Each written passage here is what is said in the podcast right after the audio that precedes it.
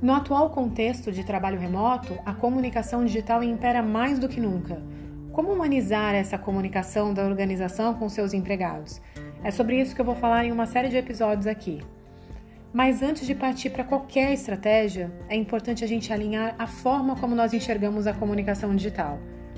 A comunicação organizacional não é algo totalmente à parte de outro tipo de comunicação, à parte do mundo.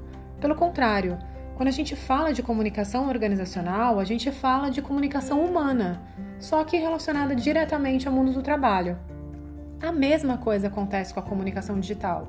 A comunicação digital praticada pelas organizações precisa estar alinhada com a comunicação digital que se pratica no mundo para ser realmente efetiva.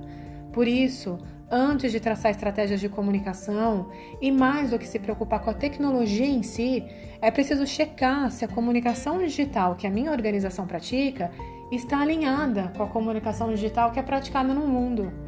Isso significa obrigatoriamente uma comunicação ágil, com liberdade para interagir, com abertura para dialogar, com entrega de conteúdo personalizado, o que implica um conhecimento profundo dos públicos com os quais eu estou me comunicando, e público sempre assim, no plural, na forma como a comunicação digital enxerga esse plural. A visão de heterogeneidade, a visão de diversidade de públicos que a comunicação digital tem é enorme.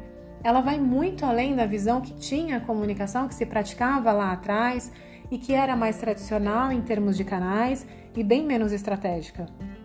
Quanto mais distante a comunicação digital da minha empresa se encontra dessas características da comunicação digital que eu encontro no mundo, mais distante ela está da realidade vivida pelas pessoas, pelos empregados. E quanto mais distante ela está da realidade humana, mais distante ela está da humanização.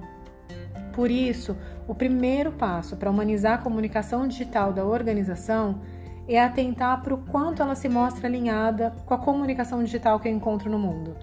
Ela é ágil, como os meus públicos precisam?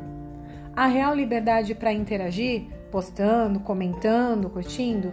Ou existe uma cultura de medo e silêncio que dificulta essa comunicação, que impõe obstáculos para ela? Ela possibilita entregar conteúdo personalizado de acordo com as diferentes necessidades dos meus diversos públicos? É preciso refletir sobre isso e checar isso. No próximo episódio, a gente vai tirar um pouco a atenção das características do digital e voltar o nosso foco para o fator humano que existe por trás dele. Até lá!